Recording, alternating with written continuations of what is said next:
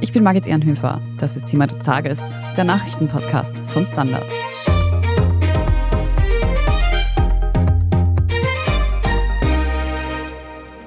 Diese Spezialausgabe von Thema des Tages ist eine Aufzeichnung von unserem Weihnachts-Livestream vom 23. Dezember direkt aus der Standardredaktion. Scholt Wilhelm, Antonia Raut und ich haben gemeinsam mit der Standardredaktion über die großen Fragen des kommenden Jahres 2023 gesprochen und auch einen Rückblick auf die Highlights von 2022 geworfen.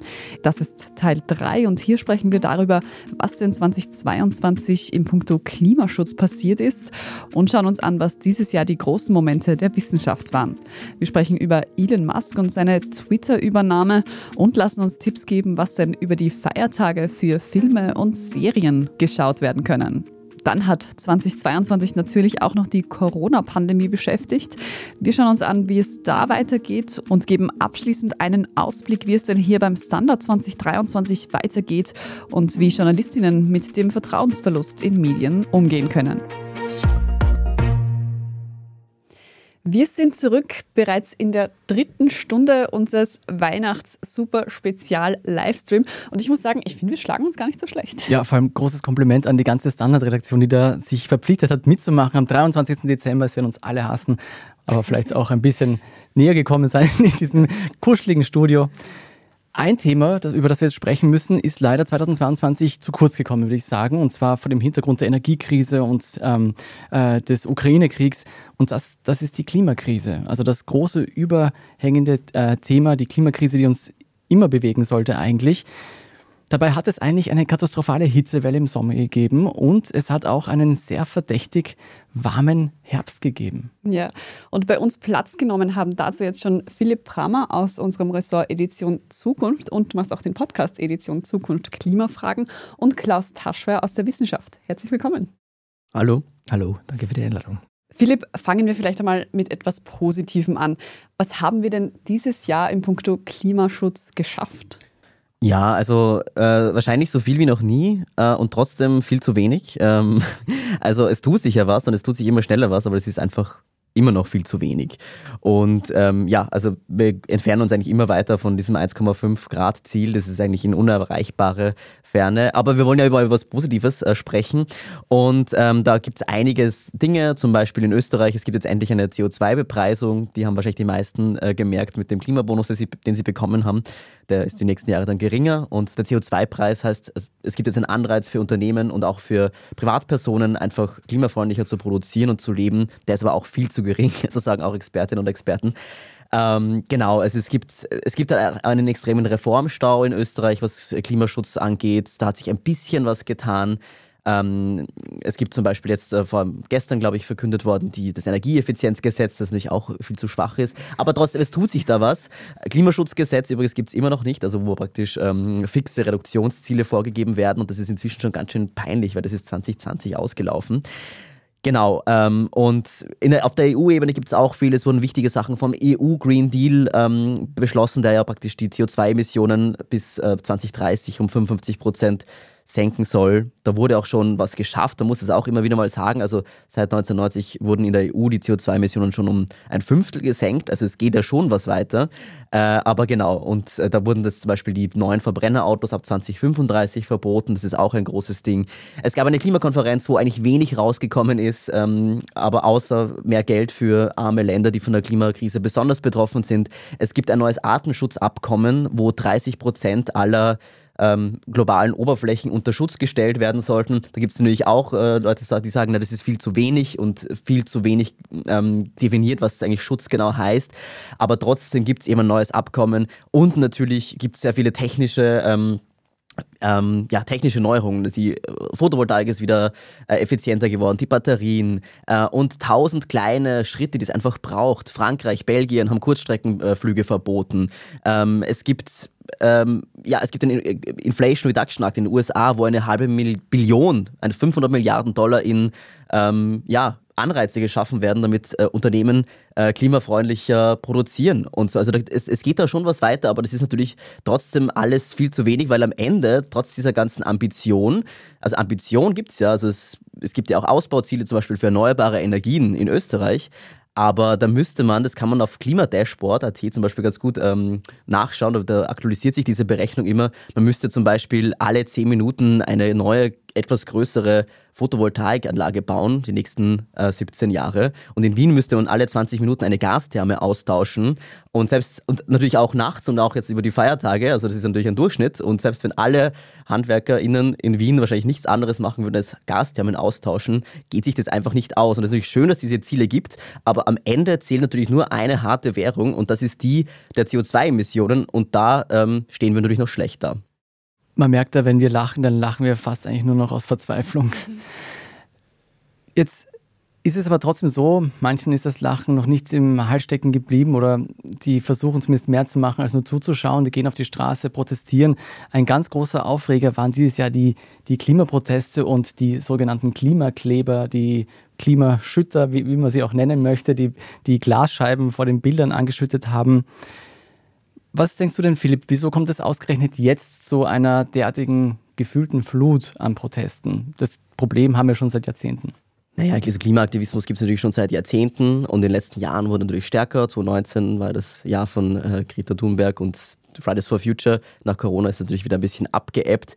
Und ja, also diese ähm, Gruppierungen wie Letzte Generation oder Just Stop Oil, die eben dann diese ähm, ja, zu radikaleren Mitteln greifen, äh, die sagen einfach, naja, diese ganze Demonstri Demonstriererei hat einfach nichts gebracht. Es, ähm, ja, wie gesagt, es gibt viel äh, Gerede und viel Ambition, aber wenig wird da um oder zu wenig wird umgesetzt.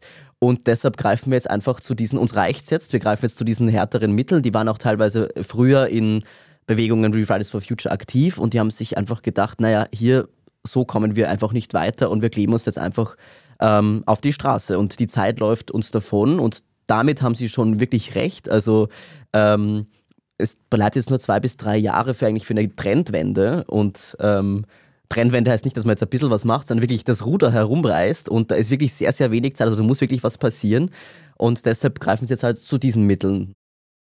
Merkt man denn, dass diese extremeren Mittel eine Aussicht auf Erfolg haben? Ja, es ist natürlich äh, schwierig zu sagen. Also was sie natürlich schaffen, ist, ist Aufmerksamkeit. Also wir reden ja jetzt hier drüber und äh, die Medien ähm, schreiben darüber und berichten darüber und es wird auch viel über die äh, Klimakleber äh, gesprochen in Kreisen, wo vielleicht dann nicht über Klimaaktivismus sonst äh, gesprochen wird. Also ähm, die Frage ist halt, ob diese Aufmerksamkeit halt, ähm, ja, ob, ob, diese Aufmerksamkeit die richtige ist. Also es ist halt, ähm, es wird halt dann doch immer über die ähm, über die Protestform gesprochen. Also wir sprechen jetzt auch darüber, bringt das was anstatt die Forderungen? Also das kann man natürlich auch den Medien vorwerfen, dass sie sich da eher auf, das, auf die Form und nicht auf den Inhalt konzentrieren. Ähm, genau, also wir reden jetzt auch jetzt, was es bringt und nicht über das Tempolimit zum Beispiel, was die fordern. Und die meisten Leute sehen es natürlich auch sehr kritisch, diese, diese Protestaktionen. Also da gibt es Umfragen in Deutschland, dass bis zu 80 Prozent das eigentlich nicht so cool finden. Da kann man natürlich sagen, naja, muss Protest immer genehm sein? Wahrscheinlich nicht. Ähm, dann gibt es ja andere Leute, die sagen, naja, aber schreckt man nicht die Leute, die ja für Klimaschutz sind, damit ab, weil der Lkw-Fahrer, der vielleicht scheinselbstständig ist und deshalb jetzt drei Stunden unbezahlt im Stau steht oder jemand den Arzttermin verpasst, ähm, die können ja auch nichts dafür und dann muss man auch wieder die Gegenfrage stellen, ähm, sind die Leute vielleicht wirklich so, also wenn Leute vom Klimaschutz überzeugt sind, was ja auch die Mehrheit ist in Europa, äh, lassen sich die so leicht äh, von, ihrem, von ihren Überzeugungen abbringen. Nur weil sie jetzt eine ähm, Aktivistengruppe nicht mögen oder irgendwie die Aktionen nicht so cool finden, gehen die jetzt sofort heim und äh, bestellen sie zehn Steaks und steigen ins Flugzeug und hören auf mit Klimaschutz. Ich glaube eher nicht. Also man kann ja natürlich mit einzelnen Aktionen irgendwie unzufrieden sein. Und ich glaube nicht, dass das Weltbild ähm, so labil ist von den Leuten, dass, sie dann so, dass man diese Leute verliert. Ähm, die Frage ist halt einfach auch, was man aus dieser Aufmerksamkeit macht. Also wie gesagt, die meisten Leute sind ja für Klimaschutz und wenn man sie in Umfragen danach fragt. Aber das heißt, die sitzen eigentlich alle im Boot. Man muss da niemanden eigentlich mehr überzeugen. Man muss sie eigentlich nur aktivieren und, und politisieren, damit irgendwas, damit irgendwas getan wird.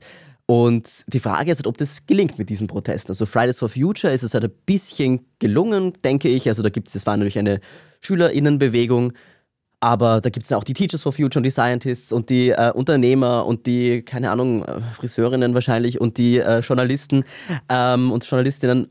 also das war einfach eine breitere und kooperativere Bewegung und natürlich sind die gegen letzte Generation und Just Stop Oil äh, die Braven halt irgendwie. Und die haben halt irgendwie die Allianzen geschmiedet und das hat man ja 2019 auch gesehen, dass es auch in der Politik was verändert hat. Ähm, ob das letzte Generation auch schafft, ist natürlich, das kann man natürlich erst im Nachhinein beurteilen. Äh, ich es persönlich gesehen natürlich cool, wenn sich jetzt was ändert und denke mal, solange der Protest der gewaltfrei bleibt, muss man nämlich mit allem übereinstimmen und vielleicht, vielleicht, vielleicht gelingt es ja das aufs Tapet zu bringen. Was würdest du denn sagen, was sagt denn dieser öffentliche Umgang mit diesen Protesten über die aktuelle Lage aus? Also was bedeutet das, dass wir mehr darüber diskutieren, darf man sich auf die Straße kleben, darf man Kunstwerke mit Suppe beschütten, als über die Forderungen zu sprechen? Ja, also das, die Stimmung ist einfach sehr aufgeheizt. Also das, ähm, die werden einfach dann oft so pauschal als Kriminelle und, und Erpresser und Erpresserinnen ähm, irgendwie pauschalisiert. Und ähm, in Deutschland gab es ja zum Beispiel auch eine Razzia dann ähm, bei der letzten Generation. Ähm, genau, also wo dann einfach denen wird vorgeworfen, die Bildung einer kriminellen Vereinigung. Und da muss man sich natürlich schon fragen, ist das jetzt verhältnismäßig? Also wenn man auch vor allem schaut, wie man mit anderen Gruppen äh, umgeht, äh, die vielleicht diesem, also in andere politischen Gruppen umgeht. Ähm, ja, und man muss, ich, ich glaube, man muss einfach nicht mit jedem Protest übereinstimmen. Zivil, ziviler Ungehorsam ist natürlich illegal per Definition eigentlich. Also und die, die ähm, tragen ja auch die Konsequenzen für ihr Handeln. Also die gehen ja dann wirklich auch ins Gefängnis.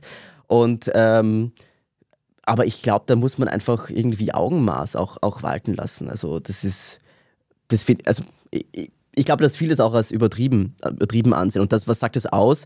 Die Forderungen, die sind ja nicht so groß. Also die, ähm, zum Beispiel letzte Generation Österreich, die fordert zum Beispiel ähm, keine neuen Öl- und Gasförderungen mehr in, ähm, in Österreich. Und Österreich ist jetzt nicht der super ähm, Ölstaat. Also das wird jetzt auch nicht super wehtun wahrscheinlich. Ähm, Tempo 100 auf den Autobahnen.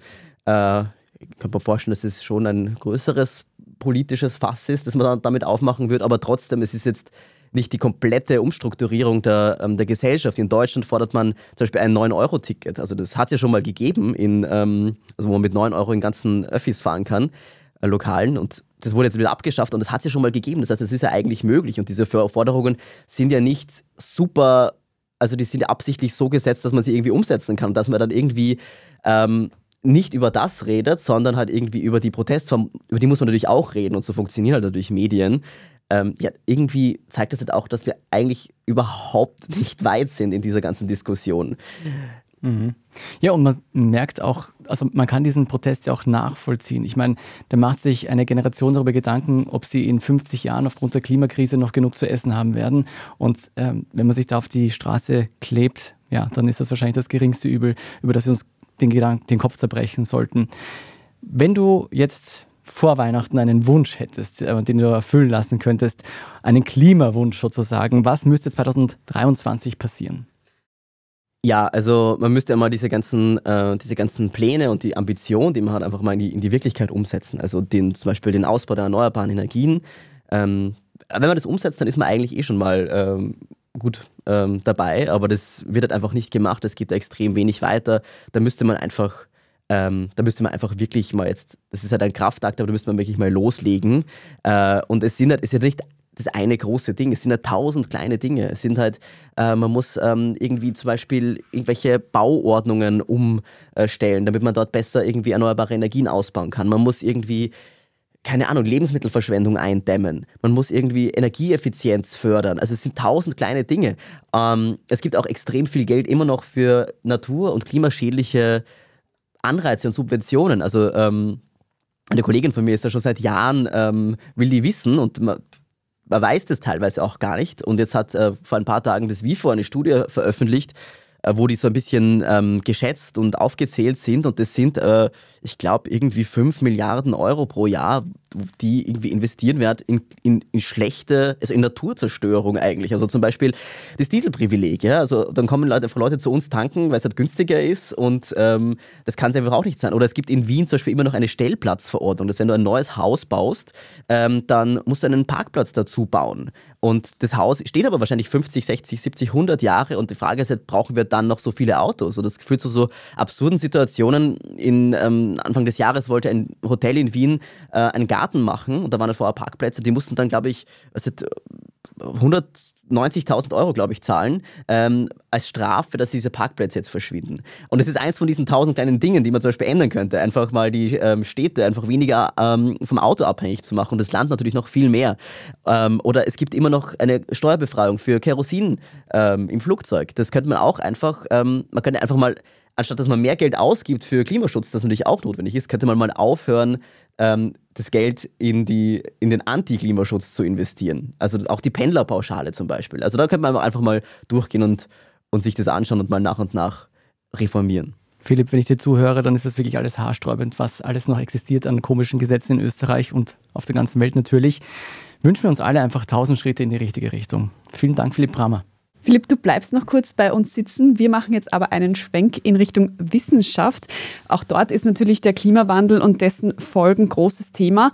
Aber 2022 gab es auch andere bahnbrechende, kann man sagen, Erkenntnisse. Klaus Taschwer, gerade erst vor kurzem gab es einen Durchbruch bei der Kernfusion. Kannst du uns dann nochmal erzählen, was genau ist passiert und war das wirklich so bahnbrechend? Ähm, was ist passiert? Ähm, bei diesen Experimenten in den USA ist es erstmals in der doch schon relativ langen Geschichte der Kernfusionsforschung gelungen, ähm, mehr Energie zu gewinnen, ähm, als Energie aufgewendet wurde, um diese Kernfusion herzustellen. Also Kernfusion ist das, was ähm, in unserer Sonne, in äh, den meisten anderen Sternen passiert, dass äh, ganz einfach formuliert äh, Atomkerne zu einem anderen Atomkern verschmelzen und dadurch wahnsinnig viel ähm, Energie entsteht. Und hier ist es durch die äh, Beschießung ähm, von ähm, entsprechenden äh, Atomen durch Laser gelungen, ähm, mehr Energie zu erzeugen, als die Laserenergie ausgemacht hat, die diese äh, Atome bestrahlt hat. Ähm, das Problem bei der ganzen Geschichte ist, dass insgesamt äh, die Energiebilanz aber trotzdem negativ war, weil sozusagen das ganze Laser-Equipment ungefähr die hundertfache äh, Energieleistung benötigt hat. Äh, insofern ist dieser Durchbruch ein Durchbruch, ähm, aber wie soll ich sagen, ein erster kleiner Schritt auf dem Weg äh, dazu, dass solche Fusionsreaktoren tatsächlich mal funktionieren werden. Also es gibt ja diesen alten Karlauer, dieses Kernfusionsgesetzes, also dass man schon seit 30 Jahren sagt, dass in 30 Jahren Kernfusion endlich mal ähm, funktionieren wird. Wahrscheinlich hat sich das durch dieses Experiment ein bisschen verkürzt, also möglicherweise werden es jetzt weniger als 30 Jahre sein, aber bis ähm, die heiße Fusion jetzt tatsächlich beispielsweise als Ersatz für Kernkraftwerke Vorteil von äh, heißer Fusion ist, dass da kein radioaktiver Abfall anfällt.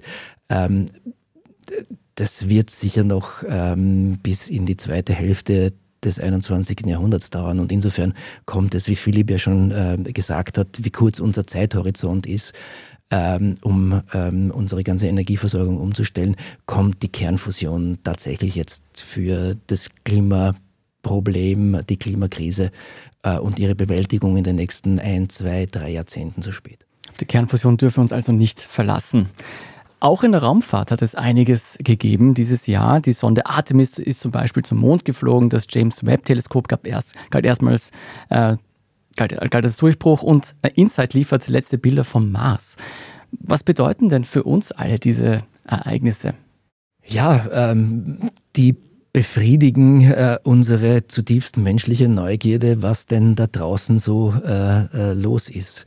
Ähm, das wahrscheinlich größte Highlight war, du hast es angesprochen, dieses James Webb äh, Space Telescope, also Weltraumteleskop, das vor ziemlich genau einem Jahr äh, per Rakete ins ähm, All gestartet ist und dort seinen Platz gefunden hat. Es war ein, ein wahnsinnig kompliziertes, aufwendiges Unterfangen, dieses Teleskop da zu installieren.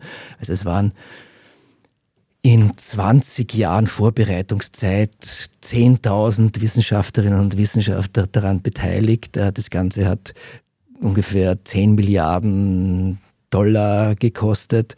Äh, und es war aber nicht klar, ob das jetzt tatsächlich funktionieren wird. Also äh, es gab, ich glaube, 350 Möglichkeiten, dass dieses Ding scheitert.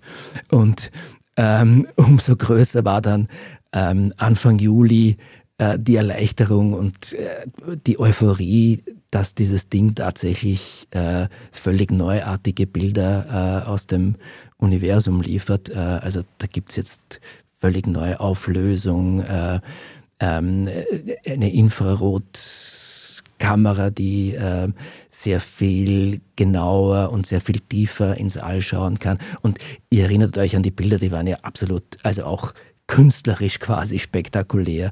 Und da erhofft man sich einerseits mehr über die ersten Galaxien zu erfahren, aber auch über, über Exoplaneten und ihre Atmosphäre und dann möglicherweise auch darüber, ob dort Leben existieren könnte. Also was ähnliches ähm, ist ja auch mit den, mit den Mars-Missionen versucht, wo man leider immer noch nicht auf äh, Lebensspuren konkret gestoßen ist. Ähm, und der Mond ist, ähm, wie du richtig sagst, äh, nach wie vor ähm, ein Thema, auch wenn die bemannten ähm, Mondmissionen jetzt wieder ein bisschen nach hinten verschoben worden sind. Also eigentlich war die nächste für 2024 geplant. Und wir dürfen nicht vergessen, es ist auch ein, ein Jubiläum. Im Dezember vor 50 Jahren war der letzte Mensch auf dem Mond. Also es ist schon wieder relativ lange her. Alles sehr, sehr spannend. Trotz allem aus österreichischer Sicht war, glaube ich, doch der Nobelpreis für Anton Zeilinger der Wissenschaftsmoment, oder? Ja, also das kann man auf jeden Fall so sagen. Also ich habe jetzt gerade 50 Jahre erwähnt, also den, den letzten Wissenschaft, streng wissenschaftlichen Nobelpreis für einen Österreicher gab es 1973 für Konrad Lorenz und, und Karl von Frisch, den Entdecker der, der Bienensprache. Dann gab es noch den ähm, Herrn Hayek, der ein Jahr später diesen äh, Nobel-Gedächtnispreis für Wirtschaftswissenschaften bekommen hat, aber seitdem eine sehr lang andauernde Flaute.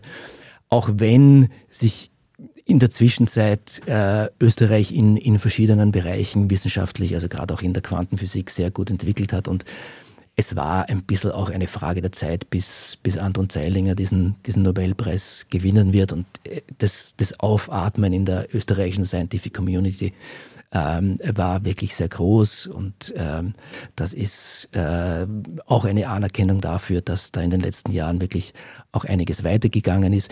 Es gibt aber auch äh, anderwertige Bestätigung dafür, dass wir jetzt, ich nenne jetzt nur mal die Physik, äh, ganz gut dastehen. Also kürzlich wurde von einer Fachzeitschrift veröffentlicht, äh, was die zehn Durchbrüche in der Physik dieses Jahr gewesen sind. Und da waren immerhin drei mit österreichischer Beteiligung.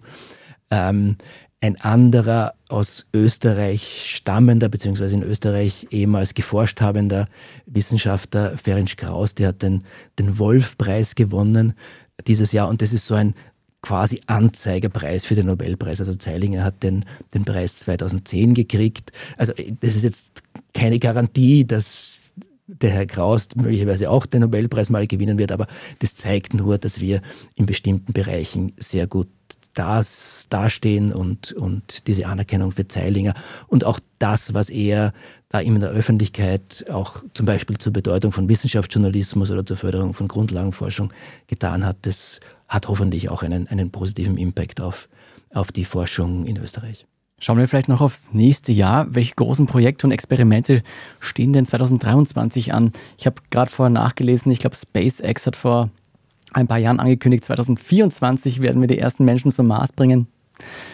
Was denkst du? Wie, wie schaut es in 2023 mal aus? Ja, ich glaube, ähm, da müssen wir uns ein bisschen äh, gedulden und äh, ein bisschen kleinere äh, Kuchen backen. Also was SpaceX plant, ist die erste private Mondmission, was aber nicht bedeutet, dass da Menschen ähm, äh, am Mond landen werden, sondern die werden, ähm, wenn es klappt, äh, den, den Mond umrunden und wieder zurückkommen. Äh, es sind noch zwei weitere Mondmissionen ähm, geplant. Ähm, raumfahrtsmäßig sieht es jetzt nicht äh, super spektakulär aus.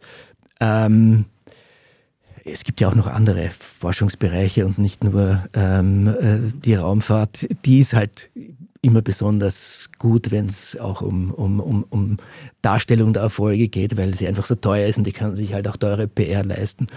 Ähm, was zum Beispiel ähm, in der Pipeline ist, und was ein bisschen anschließt, auch an die, an die letzten zwei Jahre mit, mit der Pandemie und der Impfung, dass diese mRNA-Impfungen ähm, jetzt nicht mehr nur äh, gegen Covid äh, weiterentwickelt und verbessert werden, sondern da gibt es jetzt äh, klinische Tests gegen andere Krankheiten. Äh, es wird RNA-Impfungen in Testphase gegen Malaria beispielsweise gegen, geben, gegen Tuberkulose, gegen, gegen Gürtelrose. Und, und da sind, glaube ich, ähm, einige weitere ähm, vielversprechende Entwicklungen äh, zu erwarten. Äh, es gibt auch die sogenannten CRISPR-Therapien, also das ist auch ein, ein neues Verfahren, für den es auch für ein, vor ein paar Jahren den, den Nobelpreis gab, also eine neue Form von Gentechnik und da ist es jetzt möglich geworden, ähm, sehr schwere Bluterkrankungen, also auch die, die Sichelzellenanämie beispielsweise durch, durch so eine CRISPR-Therapie möglicherweise zu heilen. Das ist auch etwas, was ähm, passieren wird. Ähm, zugleich wird es aber auch forschungspolitisch ein, ein Thema sein, ähm, weil in Europa, anders als in anderen Ländern wie in den USA, diese CRISPR-Technologie jetzt für, für die Landwirtschaft nicht zugelassen ist oder muss so gekennzeichnet werden wie die andere Gentechnologie. Und das wird auch ähm, im ähm, ersten Halbjahr ähm, 2023 höchstwahrscheinlich entschieden werden. Da wird sicher auch viel öffentliche Diskussionen und auch äh, einige Texte im Standard geben. Das ist aber auch etwas, glaube ich, was wichtig wäre, um beispielsweise die Klimakrise zu bekämpfen, beziehungsweise sich darauf einzustellen, weil es, glaube ich, notwendig sein wird, dass wir einfach auch im Hinblick auf, auf, auf Pflanzenzucht und Landwirtschaft einfach auch ähm, ähm, neue Getreidesorten züchten, die halt einfach auch äh, klimaresistenter sind und, und mit den höheren Temperaturen besser umgehen können. Viele, viele spannende Entwicklungen sind da am Horizont von, für 2023. Vielen Dank für diesen Einblick, Klaus Taschwer und auch nochmal Philipp Bramer. Schöne Weihnachten euch beiden. Vielen Dank. Danke. Und wir sind gleich zurück. Bleiben Sie dran. Guten Tag, mein Name ist Oskar Bonner. Ich habe den Standard gegründet, weil es damals keine Zeitung gab, die mit den Menschen auf Augenhöhe kommuniziert hat. Guten Tag, mein Name ist Michael Grill und ich lese den Standard, weil genau das wichtig ist. Fundierte Berichterstattung, die erklärt und nicht belehrt. Der Standard, der Haltung gewidmet. Es geht auch schon gleich weiter und zwar mit den Kapriolen eines Mannes, dessen Namen ich ehrlich gesagt schon nicht mehr hören kann. Elon Musk. Bis vor kurzem noch der reichste Mann der Welt und ich glaube 2022 war das Jahr, wo wir alle viel mehr über Elon Musk gelesen, geschrieben, gehört, gesprochen haben, als uns lieb war. Ja, und jetzt bei uns ist Andreas Bruschowski, er ist Redakteur bei der Webstandard-Redaktion.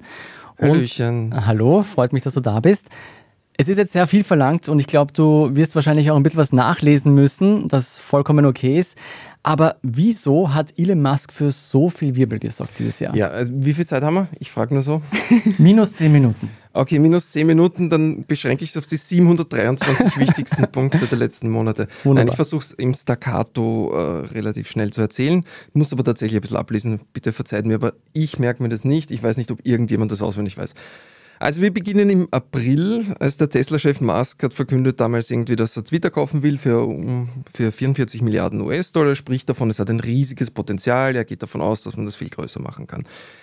Im Mai folgt dann der Musk pausierte Übernahme, weil es seiner Meinung nach viel mehr Spambots auf der Plattform gibt, als Twitter vorher gesagt hat, also falsche Voraussetzungen, bla bla bla. Dazu muss man jetzt erklären, das ist kompletter Nonsens, diese Aussage. Also erstens kann man Übernahme überhaupt nicht pausieren, wenn man einen Vertrag unterschrieben hat. Das war verbindender Vertrag, den er unterschrieben hat. Äh, zweitens wusste der Musk natürlich vorher sehr genau, wie viele Spambots gibt, weil es gibt keinen Account irgendwie auf Twitter, der mehr Spam-Follower hat als der Elon Musk und äh, mehr Bots, die seine Sachen verbreiten. Und ja. warum hat er dann das Argument eingebracht? Wollte er raus aus dem Deal? Er wollte einfach den Preis drücken, das muss man so sagen irgendwie. Es war einfach ein, eine taktische Maßnahme. Äh, das, er hat halt drauf gehofft, irgendwie, dass Twitter quasi irgendwie äh, drauf reinfällt und sagt irgendwie, okay, einigen wir uns auf, weiß ich nicht, 30 Milliarden oder was auch immer. Tja, Twitter hat das aber nicht getan. Twitter hat irgendwie stattdessen eine Klage eingereicht, irgendwie auf Einhaltung des Vertrages. Irgendwie damals haben schon Experten gesagt, irgendwie, dass der Musk eigentlich keine Chance hat, weil er einen bindenden Vertrag eben unterschrieben hat. Äh, Musk hat dann trotzdem aus, macht man halt so, eine Gegenklage eingereicht. Im Oktober wäre dann irgendwie das Verfahren endlich angestanden. Äh, kurz davor hat dann der Musk zurückgezogen und die Übernahme akzeptiert zu vollem Preis. Das heißt, äh, die Taktik ist genau gar nicht aufgegangen. Äh, als erste Maßnahme hat er dann den bisherigen Chef, zentrale Manager rausgeworfen, hat davon gesprochen, irgendwie er will uneingeschränkte Meinungsfreiheit irgendwie äh, ausführen, was ihm da schon den Vorwurf gebracht hat, dass er vielleicht nicht ganz versteht, wie Content Moderation irgendwie bei solchen Plattformen funktionieren. Aber gut, man kann ja lernen. Ne? Im November folgt dann, geht es dann eigentlich erst richtig wild los. Da kommen dann Massenentlassungen. Also ein Großteil des Teams wurde entlassen in mehreren Wellen. Am Anfang einmal die Hälfte und dann immer mehr. Äh, die Moderation bricht teilweise zusammen. Es kommt zu sich dauernd ändernden Plänen. Zum Beispiel kündigt irgendwann ein Abo-Dienst an, äh, mit dem sich irgendwie die Nutzer verifizieren können. Das führt dann dazu, äh, dass es wieder zurückzieht, weil Leute das ausnutzen, da irgendwie dann irgendwie Firmen imitieren und äh, Personen imitieren, über die allen möglichen Hass-Content irgendwie verbreiten und so weiter. War das das, wo Nintendo Nacktbilder und so geteilt hat über Twitter? Unter anderem, ja. Also es wurden auch alle möglichen anderen Firmen. Das führt komischerweise nicht dazu, dass sich ganz viele Werbende irgendwie von der Plattform zurückziehen. Also ich glaube, es war am Höhepunkt war von 80 Prozent. Aktuelle Zahlen weiß ich jetzt auch nicht vor ein paar Wochen, man weiß ja nicht, das geht alles so schnell, kann schon wieder anders sein, aber so, dass ungefähr 80 Prozent des Umsatzes irgendwie weggebrochen ist äh, von Werbung. Uh, und dann, also ja, das noch dazu muss man erwähnen, dass das dann auch noch dazu kommt, dass der Elon Musk uh, selbst uh, mittlerweile mit ziemlich verschwörungstheoretischen Aussagen aufgefallen ist. Es gab auch noch eine Rückkehr von Neonazis auf die, auf die Plattform, während antifaschistische Accounts zum Beispiel gesperrt worden sind. All das war jetzt nicht unbedingt ein Umfeld, wo jetzt Werbetreibende unbedingt gerne vorhanden sind. Ne? Wenn du es vielleicht beschleunigen wir das noch ein bisschen, aber was denkst du? Wir sind bald was, fertig. Wir was, sind schon im November. Was hat das, was hat das für eine Intention gehabt, dieses Twitter zu übernehmen aus Sicht von Elon Musk und woran ist er letztendlich auch irgendwie gescheitert, weil er, er verkauft sich als freie Meinungsabsolutist, als, als jemand, der die freie Meinung äh, wiederbringen möchte in den sozialen Diskurs und nach Amerika und die ganze Welt. Und jetzt hat man das Gefühl, eigentlich fühlt er sich auf wie ein naja, ein totalitärer Machthaber auf seiner neuen eigenen Social-Media-Plattform. Ja, ich, ich, ich maße mir nicht an, den Herrn Musk zu psychologisieren. Also das finde ich auch tatsächlich etwas problematisch irgendwie. Ich kann ihn nur an seinen Taten messen und diese Taten sind schwer chaotisch und gehen halt irgendwie hin und zurück. Äh, ich nehme mal an, dass er diese Ideen, dass er irgendwie meint, es würde anders gehen, irgendwie und freie Meinungsäußerung, bla bla bla, aber sein, sein Verständnis davon, also dass er diese wirklich hat, aber sein Verständnis davon war jetzt eher naiv, um es mal so zu sagen, und er lernt vielleicht ein bisschen jetzt nach und nach. Er hat auch irgendwie jetzt, glaube ich, mittlerweile gemerkt, dass man nicht in sämtlichen Staaten einfach alles publizieren kann, und, sondern dass man dann Schwierigkeiten kriegt. Die EU hat ihm ja auch schon mehr oder weniger mit Sanktionen gedroht, wenn das so weitergeht.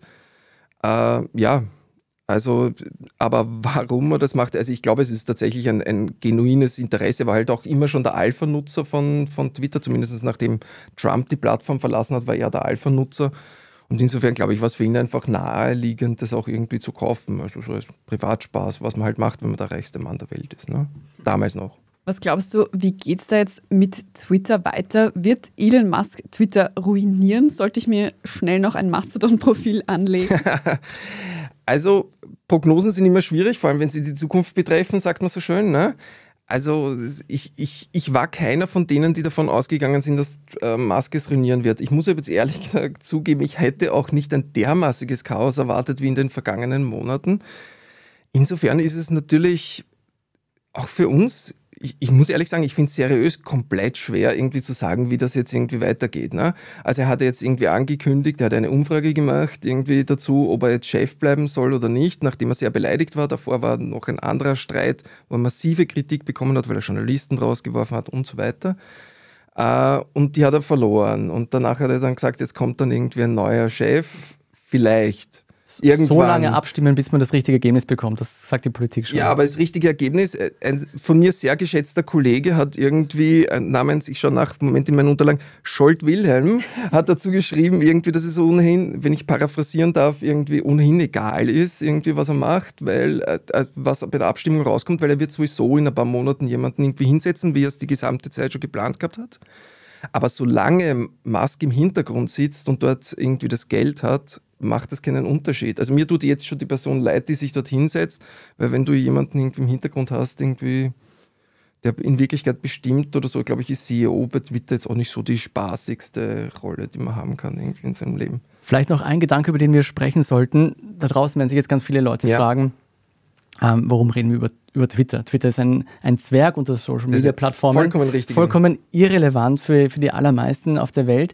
Aber trotzdem versammelt Twitter zahlreiche Politikerinnen, wenn nicht alle Politiker ja. und Politikerinnen, äh, Machthaber, äh, Industriegrößen, der komplette Journalismus ist auf, auf Twitter ja. vorhanden. Ähm, ist diese Plattform, so klein sie auch ist im Verhältnis zum Beispiel zu Facebook oder anderen Plattformen, trotzdem ein großer Player, was die Meinungsbildung betrifft? Ja, das sicher. Ich meine, das sieht man ja irgendwie, wenn du Nachrichtensendungen hast und regelmäßig Tweets eingeblendet werden der Höhepunkt war ja die Trump-Ära irgendwie, wo du quasi die gesamte Zeit irgendwie der Journalismus geschaut hat, was hat der Trump irgendwie getweetet und dann reagiert man darauf. Ist durchaus auch eine problematische Sache, über die man mal getrennt diskutieren könnte. Aber es hat natürlich eine, eine, eine, eine größere Bedeutung und eine größere Relevanz. Es hat auch, muss man auch dazu sagen, irgendwie in den USA natürlich noch mal größere Relevanz. Da sind wesentlich mehr Leute und ein breiteres Feld drauf. In Österreich ist Twitter eine Privatveranstaltung von Journalistinnen und äh, PolitikerInnen. Das ist es eigentlich im Großen und Ganzen. Äh, ja, aber in anderen Ländern ist es ein bisschen mehr und es ist halt die Außenwirkung ist natürlich was Wichtiges. Und ich wollte noch anmerken, irgendwie, weil du ja auch Mastodon erwähnt hast und solche Sachen. Ich glaube, ein großer Vorteil für Musk in der ganzen Situation ist, es gibt keine Alternative. Es gibt keine wirkliche Alternative, die jetzt da ist, wo jemand hingehen kann. Mastodon ist nett und persönlich meinen inneren Nerd spricht sowas sehr an und da kann man sich auch toll über technische Themen und so weiter irgendwie austauschen. Da gibt es viele kleine Communities. Aber wer glaubt, dass das ein massenkompatibler Ersatz ist, irgendwie, ich glaube, also da, da hat man eine Fehleinschätzung. Und wir haben auch eine ganz interessante Folge zu den Iran-Protesten gemacht und die finden für uns zumindest ausschließlich auf Twitter statt. Also wenn man mhm, am neuesten ja. Stand sein möchte, dann schaut man auf Twitter, folgt den Leuten, die berichten. Also es hat eine unglaubliche Bedeutung auch für Protestbewegungen. Deswegen würde ich ja auch nicht darauf wetten, dass es zusammenbricht, weil eben noch diese Bedeutung da ist und gleichzeitig Gleichzeitig muss man aber auch sagen, es kann natürlich auch genauso sein, es ist so viel jetzt verbrannte Erde entstanden irgendwie in den letzten Wochen. Wir wissen nicht, wie die technische Infrastruktur noch ist irgendwie von Twitter, wie es ausschaut mit der Moderation in Wirklichkeit. Es kann sein, dass in drei Wochen einen, irgendeinen Vorfall gibt, ja, der so schweren Schaden der Plattform zufügt, dass sich wirklich die Leute irgendwie massenhaft verabschieden oder dass die Plattform nicht mehr richtig funktioniert. Weil wenn du mal von, vom Infrastrukturteam irgendwie in über 90 Prozent raus hast, dann kriegst du halt irgendwann mal Probleme. Ne? Das ist ein Risikofaktor, können wir, das, das macht es auch noch zusätzlich schwer natürlich. Jetzt haben wir ein bisschen abgenördet über Twitter. Ich würde sagen, wir kommen zu einem anderen Thema und zwar von einer mächtigen Plattform und von einem mächtigen Mann, Elon Musk, kommen wir zu einer mächtigen künstlichen Intelligenz. Die heißt ChatGPT und hat äh, viele, ähm, vielen die Augen geöffnet dieses Jahr. Ein richtiger Hype. Ja. Ein richtiger Hype. Man kann damit ähm, Texte erstellen lassen, Recherchen erstellen lassen, man kann Fragen stellen, bekommt interessante Antworten, gute Antworten. Kurz zusammengefasst, was hat es damit auf sich? Also du hast schon gesagt, irgendwie es ist eine künstliche Intelligenz, mit der man äh, über ein simples Textfenster, also du hast eigentlich eine Konversation, du kannst Konversationen führen irgendwie mit dieser äh, KI zu allen möglichen Themen. Die gibt dazu wirklich verblüffend gute, in normaler Sprache Antworten. Man kann auch über, das geht über mehrere Fragen hinweg oder so, die merkt sich also, worüber man spricht, kennt einen Kontext und so weiter. Man kann dir aber auch Aufgaben stellen, das geht von Code programmieren über Texte schreiben in einem gewissen Stil bis zu äh, Gedichte verfassen zum Beispiel. Also es ist schon ziemlich beeindruckend, irgendwie was daran geht. Für mich persönlich ist aber was anderes spannender, nämlich auch der Hype, der da jetzt entstanden ist. Ich finde, der wichtige Punkt an ChatGPT ist gar nicht so sehr die Technologie, weil die Technologie gibt es eigentlich schon länger. Also diese gesamten großen, massiven Maschinenlernmodelle oder so, also GPT-3, hast du vielleicht schon mal gehört oder so irgendwas, äh, die, die, äh, die gibt es schon eine ganze Zeit lang durch dieses Interface, aber mit dem einfachen Eingeben oder so, ist es jetzt vielen Leuten irgendwie viel bewusster irgendwie und viel näher zugänglich. Dadurch sehen die das jetzt, das ist jetzt für viele ein Aha-Effekt, was da eigentlich irgendwie passiert. Und dadurch ist dieser Hype entstanden. Und den finde ich auch deswegen interessant, weil der hat natürlich wieder irgendwie eine gewisse Wirkmächtigkeit. Das heißt, durch den Hype führt es wieder dazu, dass dann mehr Leute neue Sachen ausprobieren mit diesen Modellen, die vorher niemand gemacht hat. Und es beschleunigt natürlich das Gesamte dann weiter. Also Andi, wenn ich mir das jetzt so überlege, ich kann da bei dieser KI Fragen stellen und die spuckt mir dann das nicht nur in einem verständlichen mhm. Text mhm. aus, sondern schreibt mir das vielleicht sogar als lustiges Gedicht. Unser Job ist es, Informationen verständlich aufzubereiten. Mhm. Sind wir drei alle bald arbeitslos? Also ich persönlich äh, gebe mich der Illusion hin, dass meine Texte so originell, so originär und äh, so gut recherchiert oder was auch immer sind, dass eine KI das nicht kopieren kann. Weil man muss dazu sagen, solche KIs, so wie die funktionieren, die werden gefüttert mit einem gewissen Material, also quasi mit dem Internet, dem Wissen des Internets sehr vereinfacht gesagt, das dann irgendwie noch trainiert wird, bla bla bla, von Menschen optimiert. Äh, das heißt, die produzieren eigentlich nichts originär Neues, die sind nicht kreativ im Prozess und so weiter. Ja? Also ich glaube, wenn es um tiefe Recherche und so irgendwas geht, mache ich mir zumindest mal auf absehbare Zeit keine Sorgen. Äh, wenn es darum geht, simple Nachrichtenmeldungen zu verfassen, dann sind diese KIs schon ziemlich gut. Aber selbst da würde ich auch noch ein bisschen vorsichtig sein, zu, zu früh damit zu rechnen. Diese KIs sind bisher sehr, also gerade ChatGPT und so weiter, das klingt alles einmal sehr überzeugend. Darauf sind die auch ausgelegt. Es soll so wirken, es soll dich animieren, dass du mit denen redest oder so. Aber in Wirklichkeit erfinden die sehr viel. Also da ist dann, das nennt man auch irgendwie, da gibt es auch den Begriff irgendwie halluzinieren tatsächlich irgendwie. Ich habe ein gutes Beispiel. Ja, ich habe ein gutes genau, Beispiel ja. dafür. Ich habe versucht, äh, ChatGPT den Aufstieg und Untergang von Sebastian Kurz in drei Akten zu formulieren, äh, im Stil von Martin Scorsese zum Beispiel. Mhm. Äh, wir haben nämlich dazu eine Serie auf Inside Austria gemacht weil dadurch kenne ich die Thematik. Und das Interessante war, diese KI, wenn ich das richtig verstanden habe, ist nur bis 2021 gefüttert worden ja. mit Informationen. und was, äh, was die KI daraus gemacht hat, war, in zwei Akten zu erzählen, wie Sebastian Kurz aufgestiegen ist. Und dann ist er an der Macht und plötzlich im dritten Akt dreht er und wird zum völlig wahnsinnigen Rechtsradikalen und deshalb, weil er rechtsradikal ist, haut ihn die ÖVP aus der Partei raus und deswegen ist er entmachtet worden. Also wirklich Geschichtsverfälschung, da geht es überhaupt nicht. Ja, vielleicht ist es aber auch nur aus einem Paralleluniversum. Das vielleicht, könnte kann man nicht sein. wissen. Aber es ist doch interessant, weil es zeigt uns die Gefahren dieser künstliche Intelligenz genau, ja. auf, oder? Also Geschichtsverfälschung, Faktenverdrehung. Deswegen, ich finde es auch immer, ich fand es interessant, es gab da so, ganz am Anfang waren alle unglaublich begeistert, irgendwie, wie sie das gesehen haben. Und da gab es dann auch einige, die sofort gemeinsam irgendwie, ja, das wird Google ersetzen und so weiter. Bei aller Liebe, aber äh, ich will, wenn ich eine Suchmaschine bediene, trotzdem sowas wie Fakten haben. Und wir sind da noch immer bei einer sehr, also das wir bei so eher 70, 80 Prozent Faktengenauigkeit, ja. Und wenn der Rest dazu erfunden wird, dann ist das natürlich hochproblematisch. Ne?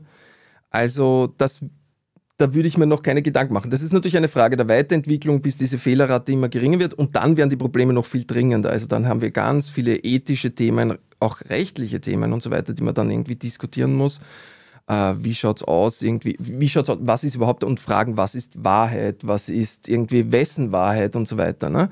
Und äh, kann man dann eine, eine, eine KI erstellen, die zum Beispiel nur, weiß ich nicht, Verschwörungstheorien, äh, QAnon, Verschwörungstheorien irgendwie von sich gibt. Ja? Also das wäre alles denkbar. Das sind aber dann einmal Fragen, wenn man da, da sind wir noch ein, ein, zwei Schritte weiter. Jedenfalls, wenn du so darüber sprichst, klingt das für mich alles ein bisschen nach dieser Science-Fiction-Serie Black Mirror, die ich sehr gerne geschaut habe. Ähm, ich, ist auch eine Sehempfehlung für, für die Feiertage. Wer's, ich kann das ja? nur teilweise unterstreichen, muss ich an der Stelle sagen, mir ist immer zu dystopisch. Ich finde, sie ist mir persönlich als, als Technik-Fan. Ich habe das Gefühl, wenn es im Fernsehen äh, dystopisch und gruselig ist, dann ist in der Welt gar nicht so schlimm. Das, das stimmt, aber so in der Gesamtheit hätte ich manchmal auch. Es gab eine gute äh, äh, positive Folge dazwischen. Eine positive Folge mal. Und für positivere Folgen und für positivere Serien laden wir jetzt auch gleich eine Kollegin ein. Vor, sage ich mal, danke Andreas Broschowski für diesen Einblick. Sehr gerne. Und wie gesagt, auch Sehempfehlungen für den lieben Andreas Broschowski, der es lieber ein bisschen fröhlicher hat zu Weihnachten. Darüber sprechen wir gleich mit Doris Priesching. Bleiben Sie dran. Guten Tag, mein Name ist Oskar Bronner. Ich habe damals den Standard gegründet, damit man sich auf Basis unabhängiger Berichterstattung die eigene Meinung bilden kann. Guten Tag, mein Name ist Pony73 und ich poste beim Standard, weil ich genau das dort machen und meine Meinung auch sagen kann. Der Standard, der Haltung gewidmet. Wir sind wieder da und zu uns gestoßen ist jetzt Doris Prisching und sie ist eigentlich ähm, in Sachen Podcast die erfahrenste hier von uns. Du hast schon Podcasts beim Standard moderiert. Da gab es uns da noch gar nicht, euch noch gar nicht, noch ja. nicht auf der Welt. Danke dafür. Nein, das Kompliment. Es ist auf jeden Fall der erste Podcast, den es beim Standard gab, serienreif. Und da geht es, man hört schon, um die besten Serien, manchmal auch um die schlechtesten, meistens um die besten. Doris, Weihnachten steht vor der Tür. Viele kommen dann zum ersten Mal wieder dazu, ein bisschen was anzuschauen nach dem vorweihnachtlichen Stress. Was erwarten uns denn über die Feiertage für Schmankerln im Free TV oder auch bei den bewährten Streamingdiensten? Mhm. Also Weihnachten ist äh, zunächst einmal der 24. ist wahrscheinlich der Tag, an dem, äh, der einzige Tag, an dem niemand fernschaut oder die Mehrheit nicht fernschaut, um es mal so zu sagen. Ähm, die, die, deswegen spielen die Sender eigentlich immer dasselbe. Und es ist auch wichtig, also für die nachfolgenden Tage, weil also Traditionen sind wichtig und Sendungen, die sich oder Filme, Serien, die sich wiederholen, sind speziell zu Weihnachten gern gesehen. Das ist auch alles heuer wieder vertreten. Wir haben drei Haselnüsse für Aschenbrödel, sehr wichtig. Wir haben, äh, was gibt es dann noch? Wir haben ähm, nam, nam, nam. Sissi, nehme ich an. Ja, Sissi, das stimmt, ganz wichtig. Wir haben Loriot, wir haben Ist das Leben nicht schön, James Stewart, muss man auch mal gesehen haben. Wir haben äh, Love Actually, ähm, diese Geschichte und es ist wirklich alles wieder vertreten. Wir haben Winnetou, wir haben Michel aus Löhneberger, wir haben Pippi Langstrumpf und so weiter und so fort. Alles ist wieder da. Ähm, darüber hinaus gibt es aber durchaus auch noch äh, andere Highlights, um es mal so äh, zu formulieren. Da würde ich jetzt zum Beispiel starke Geschichten hervorheben. Mir fällt äh, ein, zum Beispiel äh, Little Women gibt es am äh, 25. im ORF, jetzt mal vom Fernsehen zu reden. Äh, es gibt äh, die Verfilmung äh, von Jane Austen Emma mit der großartigen Anya Taylor Smith. Wir haben eine, äh, einen, einen Tatort, einen speziellen am 26. Dezember, nämlich äh, im Stil von Agatha Christie. Agatha Christie ist auch immer ein mhm. Weihnachtsprogramm, ein, ein, ein, ein Garant. Ja, und so kann man sich im Grunde genommen durch dieses Weihnachtsprogramm im Fernsehen durchsehen, man kann sich äh, langweilen, man kann sich auch unterhalten, man kann sich auch gut unterhalten, ja. Doris, ich muss sagen, ich habe ja in der Zeit zwischen Weihnachten und Silvester mindestens einen Moment, wo ich reinkipp in so richtig romantische Kitsch-Filme. Was für Tipps hast du für alle, die so auf diesen richtigen Trash stehen? Ja, also ich äh, fürchte, dass ich dir äh, da nicht ganz viel Neues sagen kann, weil du wahrscheinlich schon alles kennst. Das äh, Herausragende äh, in diesem Jahr ist wahrscheinlich ähm, Falling for Christmas. Das ist ein Film mit Lindsay Lohan und Cord Over, wie heißt er?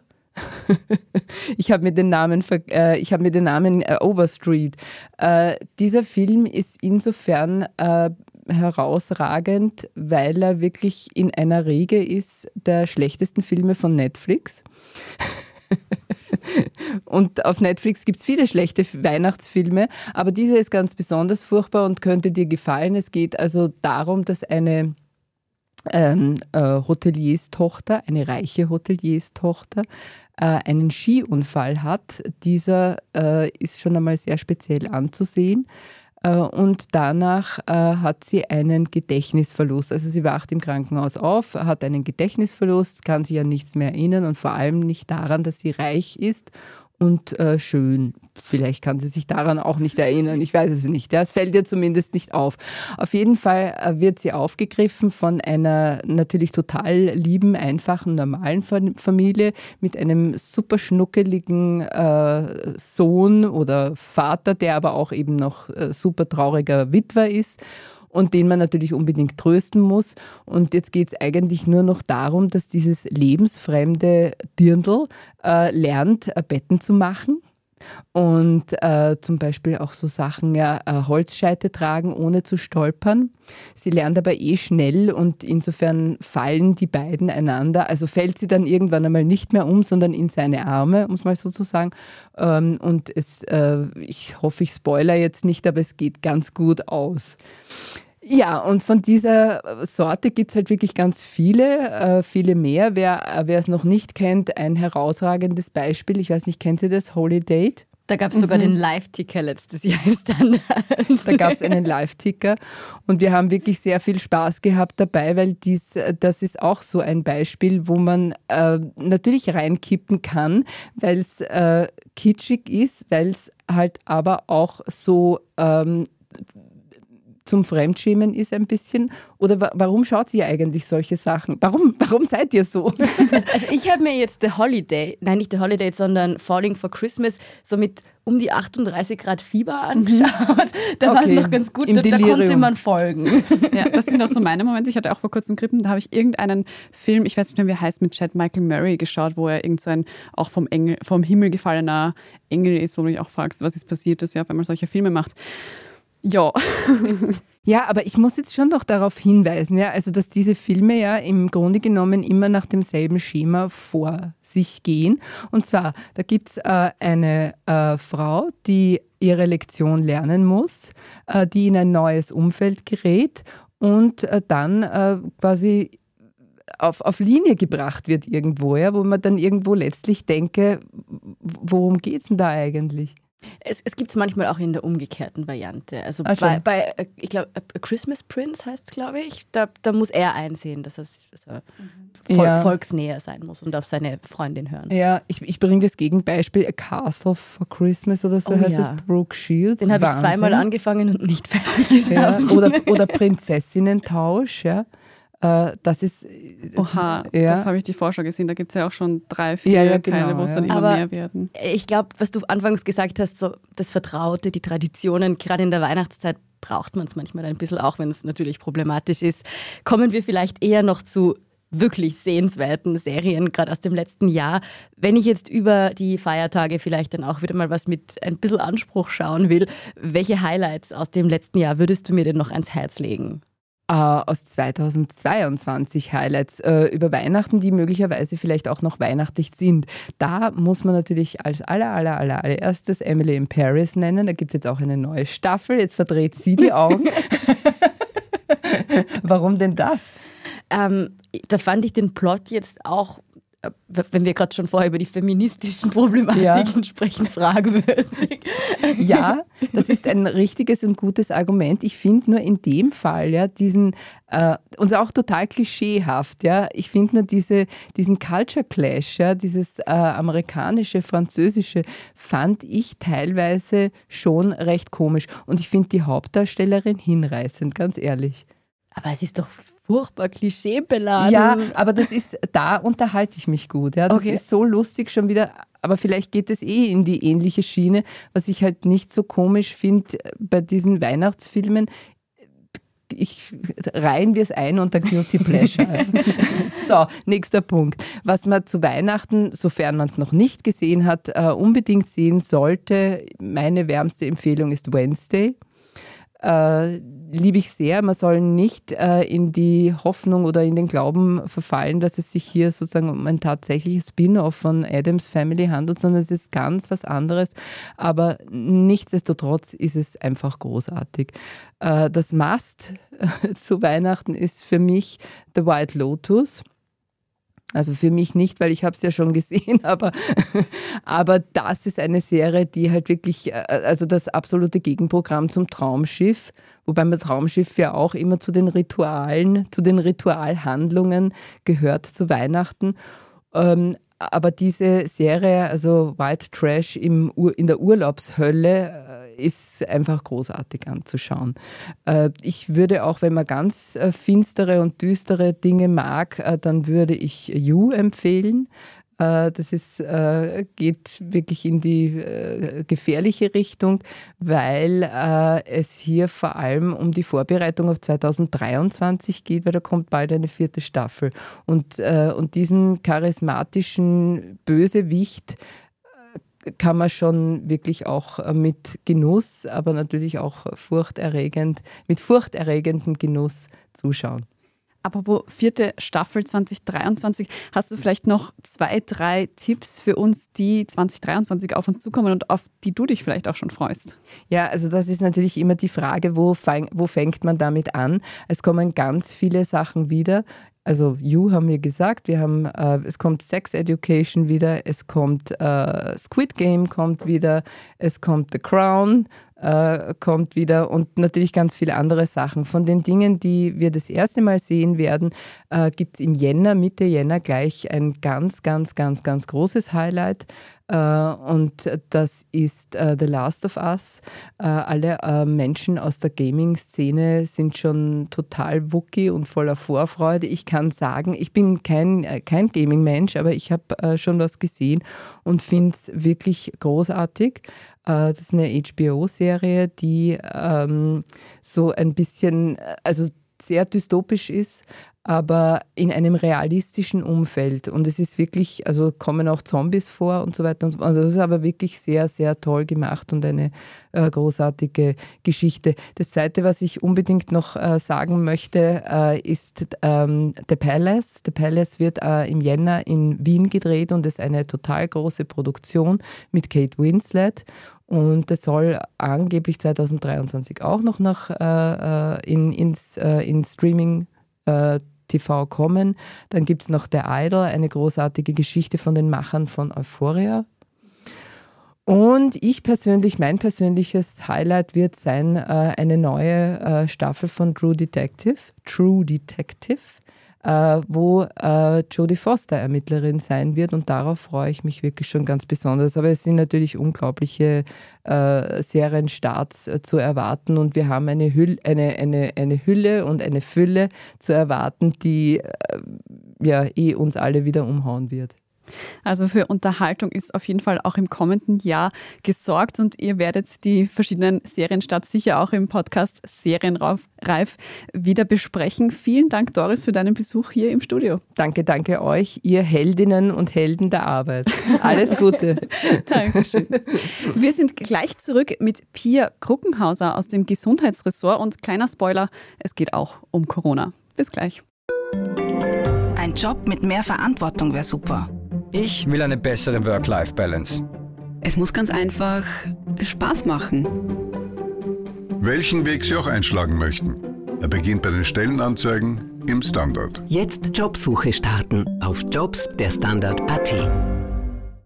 Jetzt zu uns ins Studio gestoßen ist Pia Kruckenhauser. Sie leitet hier bei uns im Standard die Gesundheitsredaktion des Gesundheitsressorts und war zeitenweise fast so viel im Podcast-Studio wie wir, nämlich speziell, wenn in den vergangenen Jahren Corona wieder mal für Lockdowns gesorgt hat in Österreich, wenn neue Varianten aufgetaucht sind. Willkommen zurück. Hallo, willkommen zurück. Ich bin ja fast froh, dass ich im Moment nicht so oft bei euch bin. Ja, wir auch. Sehe ich lieber draußen. Pia, nachdem Corona jetzt fast schon drei Jahre nicht nur die Berichterstattung, sondern auch unser ganzes Leben eigentlich dominiert hat, wie oft beschäftigt dich persönlich eigentlich das Virus noch? Im Moment zum Glück tatsächlich recht selten. Also natürlich, ich informiere mich die ganze Zeit, ich bin am Laufenden, ich schaue, gibt es was Neues, gibt es Relevantes, aber im Moment verhält es sich halbwegs ruhig. Ähm, es gibt keine wirklichen Neuigkeiten und ähm, das, was es gibt, das sind eher so Detailsachen, die dann wirklich für Leute, die sehr interessiert sind oder die Spezialsituation haben, relevant sind. Und ansonsten ist es recht entspannt. Ich will es nicht verschreien. Es ist ein Virus, man, es ist unberechenbar, es kann natürlich jederzeit was passieren, aber ich glaube, wir können ruhig in die Weihnachtsfeiertage gehen. Trotzdem muss man sagen, in Österreich ist gerade wirklich quasi jeder ganz genau formuliert krank. Nein, ich glaube, es hat jeder gerade irgendwie einen Schnupfen gehabt oder manche auch eine richtige Grippe. Ich es, auch. Es grassiert unendlich viel.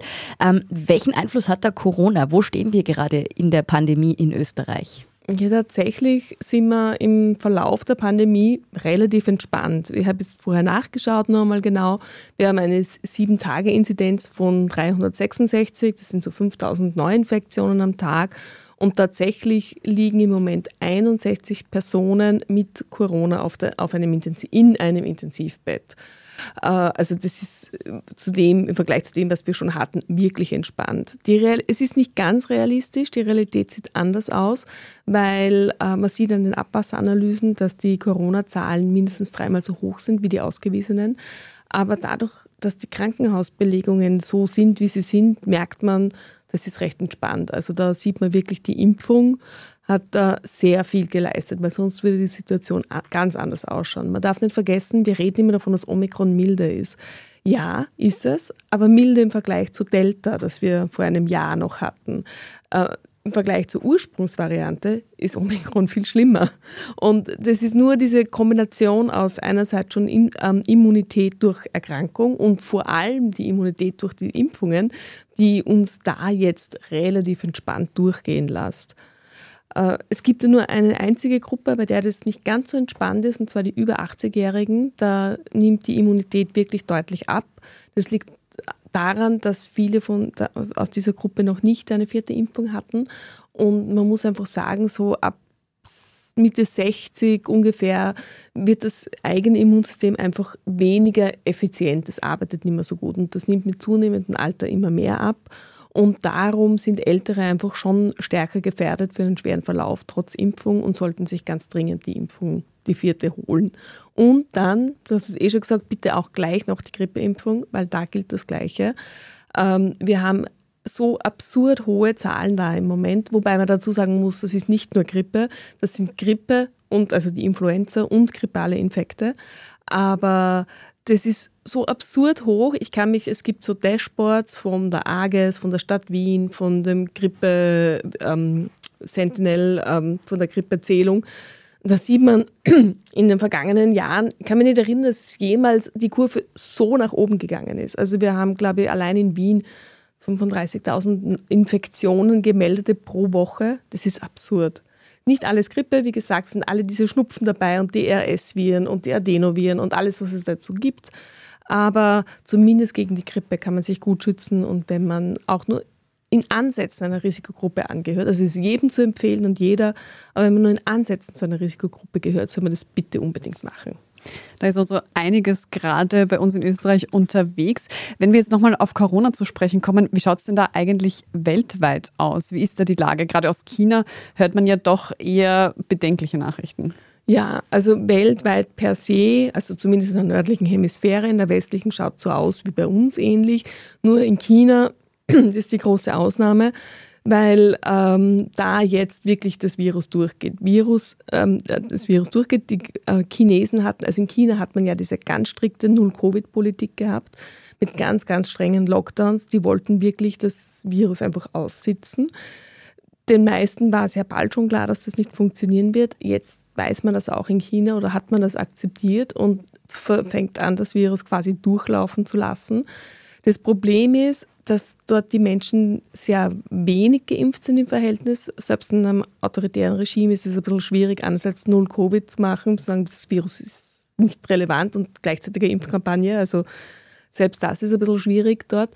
Und gleichzeitig haben sie die, die geimpft sind, mit, der, mit Sinovac geimpft. Das ist dieses Serum, das in China entwickelt worden ist. Und das schützt wesentlich weniger gut als die, also die mRNA-Impfungen.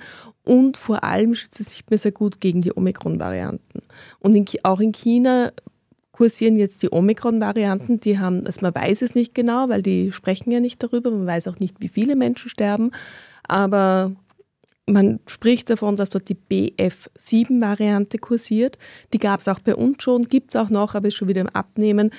Die ist jetzt halt einfach eine weitere Untervariante, die nicht irgendwie gefährlicher oder weniger gefährlicher ist, aber wie alle Omikron-Varianten ist sie halt extrem infektiös. Und diese hohe Infektiosität, da schützt Social Distancing nur mehr sehr wenig. Und darum hat man auch in China jetzt akzeptiert, dass man es halt einfach durchlaufen lassen muss. Nur durch diese schlechte Impfrate ist es halt wirklich ein Problem. Also die werden noch sehr, sehr, sehr viele Tote haben. Bei so einem so hohen, massiven Infektionsgeschehen ist ja auch immer die Befürchtung da, dass da neue Varianten entstehen könnten. Heißt das, wenn das jetzt in China sich gerade so dramatisch entwickelt, dass auch uns womöglich eine neuerliche heiße Phase der Pandemie nochmal bevorstehen könnte? Also im Moment muss man sich da keine Sorgen machen. Vor allem nicht wegen den ähm, Aktivitäten oder wegen den Events in China. Ich habe jetzt vor zwei Tagen mit Ulrich Elling von der Österreichischen Akademie der Wissenschaften telefoniert. Der macht ja all die Virussequenzierungen und der kennt sich wirklich aus und hat auch telefoniert hat regelmäßig mit der WHO und mit allen ist sehr gut vernetzt und der hat mir das erklärt. Ähm, es ist ja so, man geht davon aus, oder die anerkannte Theorie ist, ein Virus entsteht, eine, eine Virusmutation entsteht dann, wenn entweder das Virus in sehr, sehr großer Menge auf eine quasi immunnaive Bevölkerung trifft, was eben jetzt in China an sich der Fall ist, oder wenn ein, das Virus sehr, sehr lange in einer immunsupprimierten Person ist. Das ist zum Beispiel da geht man davon aus, das ist der Grund, warum Omikron entstanden ist. In Südafrika, wo sehr viele Menschen immunsupprimiert sind aufgrund von HIV-Infektionen, ähm, dass es dann über Monate in einer Person war und sich dort so entwickeln konnte. Die früheren Varianten, die Alpha, Beta, Delta-Variante, die sind alle in sehr großen ähm, Populationen entstanden. Delta zum Beispiel in, in Indien. Also das sind so die, die zwei Haupttheorien. Und in China ist es deswegen jetzt nicht so ein Problem, weil Omikron hat den Vorteil, es ist nicht schwerer, in der, sorgt nicht für schwere Erkrankungen, sondern es ist einfach viel, viel besser übertragbar. Und das ist sehr kompliziert. Ich bin ja selber keine Mikrobiologin, aber ich habe es gelernt. Aber es gibt so Stellen, an denen das Virus mutieren kann. Und an diesen Stellen ist es quasi, ich sage jetzt einmal sehr basic, ausmutiert. Ähm, da gibt es nicht mehr viele Möglichkeiten, damit dieses Virus noch infektiöser wird. Und dadurch, sagt Elling eben, ist es relativ entspannt, weil was soll uns da noch treffen? Okay, jetzt kann die 27. Omikron-Variante kommen, aber wir sind mit Omikron relativ gut geschützt. Man darf nicht vergessen, in, auch in Österreich hat es im vergangenen Jahr zwischen drei und vier Millionen Infektionen mit Omikron-Varianten gegeben. Alleine BA5 hat mindestens zwei Millionen Infektionen gemacht. Also die Immunität in Österreich oder auch generell in der westlichen Welt ist sehr, und ja, weltweit eigentlich ist sehr, sehr hoch bei Omikron. Das heißt, solange das so bleibt, kann man sehr entspannt sein. Jetzt begleitet uns die Pandemie ja schon fast drei Jahre. Pia, was würdest du sagen, was haben wir denn gelernt daraus und sind wir vielleicht jetzt auch besser vorbereitet auf solche Situationen? Also, das ist eine gute Frage. Ich glaube, wir haben sehr wenig daraus gelernt. Zumindest als Gesellschaft haben wir sehr wenig daraus gelernt. Äh, weil, ja, es ist halt so, Menschen neigen dazu, unangenehme Dinge zu verdrängen. Es kann keiner behaupten, dass Omikron nicht unangenehm, also generell Corona, die Pandemie nicht unangenehm ist. Also würde man es lieber zur Seite schieben. Und ich denke, das ist auch ein, einer der Gründe, warum man so viel protestiert hat gegen die diversen Maßnahmen, weil Maßnahmen führen dazu, dass ich das Unangenehme nicht verdrängen kann, weil ich ja genau deswegen diese Einschränkungen habe. Und ja, also das hat dazu geführt, dass, dass viele lieber die Maßnahmen kritisiert haben, also einfach sich zu akzeptieren, dass das da ist und so zu handeln, dass es möglichst, wie soll ich sagen, schnell ist das falsche Wort, aber möglichst ungefährlich vorübergeht. Es ist natürlich sehr, sehr vereinfacht, keine Frage, aber ich glaube schon, dass da die Psychologie sehr stark mitgespielt hat. Also wir haben nicht sehr viel daraus gelernt. Ob die Politik was gelernt hat, traue ich mich nicht wirklich zu beurteilen. Ich glaube schon, dass es Tendenzen gibt, dass man ein bisschen vorsichtiger oder klüger kommuniziert, aber so richtig hat sich das noch nicht durchgesetzt, wie wir wissen.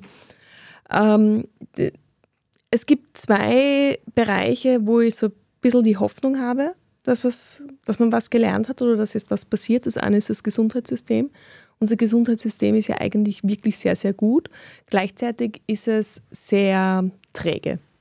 Das hängt ganz stark da, damit zusammen, wie es finanziert ist. Es ist relativ komplexer. Wir haben halt in Österreich den Föderalismus. Das ist ganz toll. Auf den Föderalismus kann man alles schieben. Und zwar deswegen, weil es stimmt. Da gibt es verschiedene Töpfe, wer was finanziert und je, nach, je nachdem, an welchem Topf das dranhängt, gibt es halt Geld oder nicht. Und das ist, dieses System ist wahnsinnig träge. Und die Pandemie hat die Schwächen dieses Systems so massiv ans Licht gebracht und wir sehen es ja permanent, dass jetzt wirklich allen Beteiligten, die da irgendwie mitzureden haben, klar ist, so können wir nicht weitermachen. Und es gibt jetzt seit einer Woche Verhandlungen, es gibt Ideen, wie man dieses Problem lösen könnte. Man hört, dass da schon einiges ähm, am Tisch liegt, was sehr gut, was von, mit dem alle leben können. Da wird es natürlich noch verhandelt. Und das wäre zumindest ein Ansatz, was wir gelernt haben. Und es gibt noch einen zweiten Ansatz oder ein zweites in all diesem Drama und das ist, ähm, Long-Covid ist zwar wirklich nichts Schönes und das wünscht man niemandem, aber es gibt da einen Bereich, die, die von Fatigue betroffen sind, also Chronic Fatigue Syndrom, das gibt es ja schon sehr lange und das ist so ein, eine Krankheit, die niemand versteht in Wirklichkeit. Und ganz lange hat man gesagt, ja, die sind halt hysterisch oder psychisch belastet oder haben Depressionen oder so. Und die Leute, die das haben, haben gesagt, hey, ich bin nicht depressiv, ich weiß, was das ist oder das ist was anderes. Und jetzt, weil so viele Menschen betroffen sind, ähm, forscht man endlich mehr in diese Richtung. Das heißt, es ist total wichtig, weil eben so viele Menschen betroffen sind, aber auch die, die bis jetzt irgendwie keine Chance gehabt haben, weil sich halt niemand um sie gekümmert hat. Ähm, auch für die gibt es vielleicht ein bisschen Hoffnung, dass sich da, sagen wir mal, in absehbarer Zeit irgendwas auftut an Behandlungsmöglichkeiten. Mhm. Man muss die kleinen Erfolge feiern. Ja, vor allem, weil du eben sagst, dass insgesamt wir wohl leider nicht so viel aus der Pandemie gelernt haben. Damit wir ein bisschen positiver enden, kommen wir zu was Leichterem oder eigentlich nicht so Leichtem, nämlich dem Essen, das wir uns jetzt wahrscheinlich alle die nächsten paar Tage gönnen werden. Ähm, Hast du, du beschäftigst dich auch viel mit Ernährung für die Standardgesundheitszeiten. Hast du da Tipps für uns, wie wir es vielleicht schaffen, uns diese Weihnachten einmal nicht komplett zu überessen? Naja, da ist die Theorie und die Praxis. Also in der Theorie weiß ich es recht gut, in der Praxis funktioniert es auch bei mir nicht so gut. Auch ich esse gern und viel und umfassend. Ähm, ja, also ich glaube, da geht es uns allen ähnlich. Ähm, es ist so, man muss einfach ein bisschen mit Gespür essen, sozusagen. Wir haben alle volle Tische, volle Schüsseln. Ähm, man sollte mal kleine Portionen nehmen, weil es ist genug da, niemand muss Angst haben, dass man verhungert. Aber wenn ein Teller so voll ist, dann will ich das auch aufessen. Und es ist ja so, das, das, Settings, das Sättigungsgefühl setzt ein bisschen versetzt ein. Also es dauert ungefähr 15, 20 Minuten von dem Zeitpunkt weg, an dem man zu essen beginnt. Das heißt, je nachdem, wie viel ich in der Zeit hineinschaufel, habe ich mehr oder weniger gegessen. Und wenn ich weniger esse, dann kann ich mir zwar noch nachnehmen, wenn ich satt bin, aber ich werde nicht mehr das Gefühl haben, oh, ich habe ja noch Hunger. Sondern dann ist es wirklich so ein bisschen ein Gusto-Essen und das ist schon, also da, da kann man schon einmal ganz, ganz viel machen. Dann ein bisschen mehr zum Gemüse greifen, nicht, nicht nur Knödel essen oder Fleisch und Knödel, sondern halt die meisten gibt es eh auch oft Gemüse oder inzwischen gibt es so viele Familien, wo zumindest eine Person vegetarisch lebt, da ein bisschen mitnaschen, das ist dann alles schon ein bisschen entspannter. Dann, es gibt immer so diesen Spruch, äh, ruhen oder tausend Schritte tun. Mhm, das sagt meine Oma auch. Immer. Ja, das sagen alle Omas. Ähm, Ruhen ist auf jeden Fall okay, keine Frage. Das ist anstrengend für den Körper, wenn er so verdauen muss. Aber die 1000 Schritte sind natürlich viel besser, weil das regt die Verdauung an. So ein kleiner Nebeneffekt ist, dass man von den 537.000 Kalorien, die man zu sich nimmt, drei abgeht. Aber das ist, ist ja wurscht, weil in Wirklichkeit ist, sind einfach Tage, wo, wo man sich gut gehen lässt. Aber diese Bewegung, die bringt alles ein bisschen in Fluss. Man fühlt sich besser, man verdaut besser und, und man, man ist einfach, ja, Bewegung ist wie immer wichtig. Und der Magen, wenn man die ganze Zeit herumsitzt, wird ja der Magen zusammengepresst. Das heißt, man hat, der hat keinen Platz mehr zum Verdauen. Darum kann man ein bisschen Stretching-Übungen einlegen zwischendurch, wenn es vielleicht draußen zu grauslich ist. Wobei heuer ist das Wetter, glaube ich, eh ganz okay. Zwar nicht kalt und kein Schnee, aber zumindest nicht grausig. Ähm, ja, und Dann ist noch eine Sache, manche, viele schwören ja auf das Verdauungsschnapsal danach. Ja, rein vom Gesundheitlichen her bringt es nichts. Es ist eher kontraproduktiv. Es wirkt insofern, als dass, es, als dass Schnaps, ähm, also jede Art von hochprozentigem Alkohol, die Magenmuskeln entspannt, weil das ist ja eine Art von Betäubung und auch die werden betäubt. Das führt, das heißt, man spürt den Magen nicht mehr so, der drückt, aber er wird natürlich, weil er entspannt ist, arbeitet er nicht mehr so gut und entsprechend bleibt der Mageninhalt länger im Magen und der Effekt ist wieder aufgehoben. Wenn man, also das klingt jetzt ein bisschen spießig, aber vielleicht sollte man eher die, auf die kleinen Teller setzen, als auf den Schnaps verzichten. Also die kleinen Glas. genau, genau, ja. Aber man könnte ja, wenn man so ein bisschen gesundheitsbewusster ist, einen Tee trinken nachher. Heidelbeertee ist sehr gut für die Verdauung oder auch Fenchel-Anis-Tee, Pfefferminztee nimmt so ein bisschen dieses Völlegefühl. Und wenn es dann so gar nicht ohne Schnaps, Schnapsal geht, dann sollte man zumindest auf spezielle Kräuterliköre setzen oder was mit Bitterstoffen trinken, Enzianschnaps zum Beispiel oder Meisterwurz, weil da wird es wieder ein bisschen ausgeglichen, weil diese Bitterstoffe und diese Kräuterstoffe die Verdauungsenzyme anregen. In der Theorie wissen wir es jetzt also auch. Schauen wir dann, ob wir es schaffen, uns dran also zu halten. Kleine Teller, keine kleinen Glasen. Sehr gut. Ich werde versuchen, an dich zu denken, wenn ich mich in den kommenden Tagen von Familienessen zu Familienessen vorarbeite. Mhm. Vielen Dank für diese Tipps und das Gespräch, Pia Kruckenhauser. Ja, sehr gern. Bis ins nächste Jahr. Bis ins nächste Jahr. Wir machen jetzt einen letzten Wechsel hier in unserem Livestream und sprechen abschließend noch mit Chefredakteur Martin Kottinek. Wir sind gleich zurück. Eine kleine Wohnung im Zentrum, das wär's. Ich will ein richtiges Zuhause für meine Familie. Mein Traum, ein Haus am See. Was auch immer Sie suchen, Sie finden es am besten im Standard. Jetzt Immosuche starten auf Immobilien der Standard.at. Finale unseres Live-Podcasts. Wir sind zurück. 2022 war für Journalistinnen und Journalisten wirklich ein herausforderndes Jahr, würde ich sagen, auch ein sehr spannendes Jahr. Leider gab es in Österreich am Rande der ÖVP-Skandale auch einige Rücktritte in großen Medienhäusern. Martin Kottinek, du bist Chefredakteur des Standard. Und eine Frage, die sich da vielleicht unsere UserInnen stellen, aber auf jeden Fall auch wir als JournalistInnen stellen: Wie bekommen wir denn als Journalisten in so einer Situation das Vertrauen zurück? Man muss leider sagen, dass insgesamt die Vertrauenswerte in Medien in diesem Jahr tatsächlich gesunken sind und zwar weltweit. Also mm, man könnte jetzt sagen, in Österreich, der Standard kann sich zurücklehnen. Wir liegen ganz oben gemeinsam mit dem ORF, aber das wäre zu wenig. Also man kann nicht sich darauf ausruhen. Und wir haben äh, gesagt, wir ähm, müssen den Menschen, die jetzt immer mehr äh, darauf achten, nach welchen Kriterien, nach welchen medienethischen Grundsätzen ein Medium arbeitet, müssen den Leuten auch sagen, wie wir das tun. Also was sind unsere Grundsätze, was ist ähm, die Art, wie wir arbeiten. Da haben wir jetzt einen Transparenzblock gestartet, äh, so sind wir heißt das, wo wir eben schreiben, wie wir zum Beispiel Inhalt und Anzeige voneinander trennen, wie wir Porträts schreiben und viele andere Fragen, die wir da einfach mal klären, damit sich jeder selbst ein Bild machen kann, wie der Standard arbeitet. Genauso muss man sagen, zum Vertrauen gehört auch dazu, wir machen halt leider auch Fehler. Und dann gilt es, die auch öffentlich aufzuarbeiten. Also wir haben jetzt ein, ähm, eine Kolumne gestartet, schon vor einiger Zeit, die heißt Vermurkst, wo man einfach ähm, unsere Fehler auch öffentlich lesen kann. Und ähm, wir, wie ihr wisst, äh, diskutieren ja auch in den Konferenzen dann immer intensiv über das, was schiefgelaufen ist, damit wir daraus lernen und besser werden. Und das spiegeln wir jetzt auch nach außen. Ist jedenfalls auch eine sehr unterhaltsame Kolumne manchmal, wenn man es durchliest und man lernt in diesem So sind wir Blog auch einiges über den Standard und recht spannend eigentlich nachzulesen. Eines der Projekte, das den Standard vergangenes Jahr näher, und zwar wortwörtlich näher an die LeserInnen herangebracht hat, das war vor Ort. Vom Podcast-Team zum, Podcast zum Beispiel ist Antonia Raut nach Kitzbühel gefahren äh, und hat für den Schwesterpodcast Inside Austria eine Serie gemacht über das schmelzende Skigebiet. War sehr spannend, kann ich sehr empfehlen. Hört, euch das, hört das nach.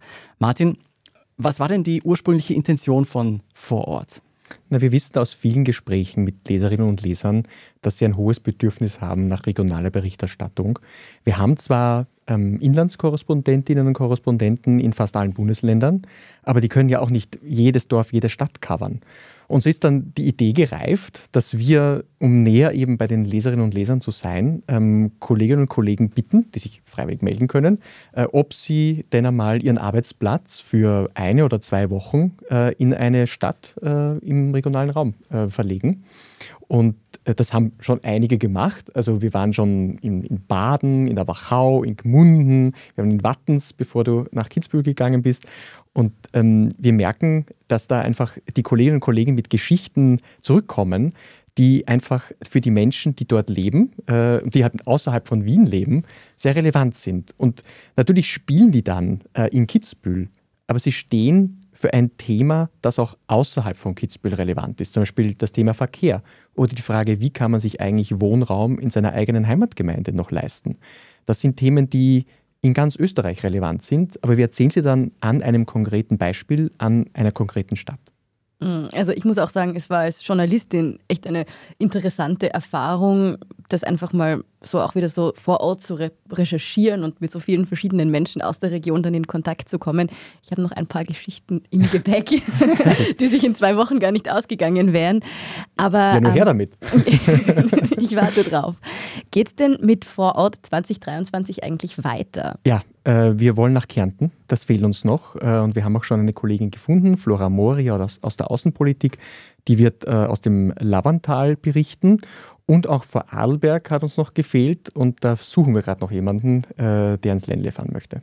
Was ist denn der Unterschied zwischen einer Bundesländerkorrespondentin zum Beispiel oder jemand, der von Wien sozusagen aufs Ländle fährt? Also die Kolleginnen und Kollegen, die vor Ort äh, Korrespondentinnen und Korrespondenten sind, die sind da jetzt schon länger und haben natürlich auch viele Aufgaben äh, in der Landtagsberichterstattung, äh, Termine, die sie covern müssen. Der Vorteil, ähm, wenn man als Redakteurin, Redakteur wie die Antonia von, von hier, von der Zentrale in eine Stadt fährt, ist, dass man dort im Grunde bei Null anfängt. Man kennt niemanden, man ist damit auch niemandem verpflichtet, man kann vollkommen unabhängig auch berichten. Und man hat aber auch keine Verpflichtungen. Du musst nicht den Gemeinderat covern, ja? wie das viele Regionalzeitungen natürlich müssen, weil das ist ihr Job. Wir können einfach da hinfahren und uns anschauen, was bewegt die Menschen und dann darüber berichten. Abgesehen von vor Ort, was wird denn 2023 beim Standard noch passieren? Kannst du uns da schon Einblicke geben in Schwerpunkte zum Beispiel, die stattfinden ja. werden?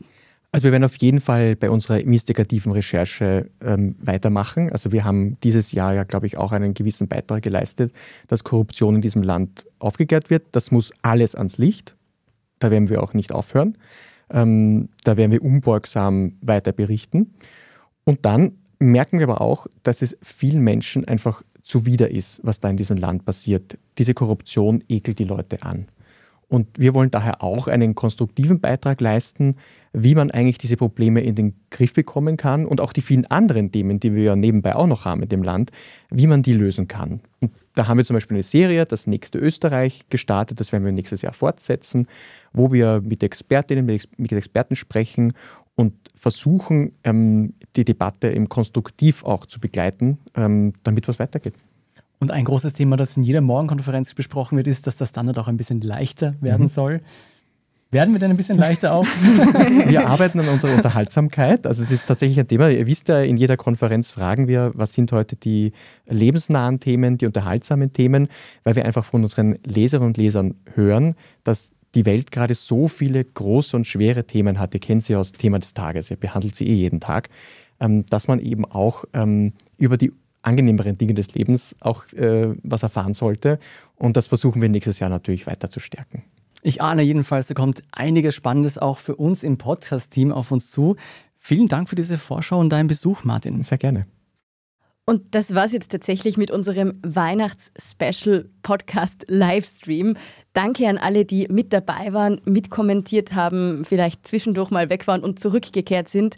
Und danke auch an alle Redakteurinnen, Redakteure über die Ressorts bis in die Chefredaktion, die heute zu uns gekommen sind und das mit uns zum ersten Mal ausprobiert haben. Ja, und ein ganz, ganz großes Dankeschön an euch beide und an den Tobias Holob, der leider krank geworden ist, kurz vor unserem Live-Auftritt. Er ist zu Hause und sieht uns zu. Vielen Dank für diese großartige Arbeit in diesem Jahr. Das war echt ein Wahnsinn und hat mir ermöglicht, einmal in Karenz zu gehen. Auch eine schöne Erfahrung gewesen. Und natürlich auch herzlichen Dank an die Kollegen an hier im Studio, Christoph Grubitz, an den Reglern und Harun Celik äh, hinter der Kamera und auch draußen hat uns betreut Isadora Wallnöfer. Sie hat den Live-Bericht getickert. Vielen, vielen Dank. Thema des Tages geht jetzt in eine Feiertagspause. Den heutigen Stream können Sie dann in den kommenden Tagen wie gewohnt auf den gängigen Podcast-Plattformen hören und natürlich auch auf der Standard.at. Wenn Ihnen dieses Experiment heute gefallen hat, dann schreiben Sie uns das bitte. Dann machen wir es vielleicht auch wieder mal. Uns hat es auf jeden Fall Spaß gemacht, würde ich sagen. Vergessen Sie auch nicht, uns auf Ihrer liebsten Podcast-Plattform zu abonnieren, damit Sie keine weitere Folge verpassen. Und falls Sie Feedback haben, zum Beispiel zu diesem Experiment, dann schicken Sie uns das an podcast.derstandard.at. Wir wünschen allen herzlich frohe Weihnachten, frohe Feiertage. Ruhen Sie sich aus und guten Rutsch ins neue Jahr. Ich bin Jolt Wilhelm. Ich bin Antonia Raut. Und ich bin Margit Ehrenhöfer. Danke fürs Zusehen und bis zum nächsten Mal.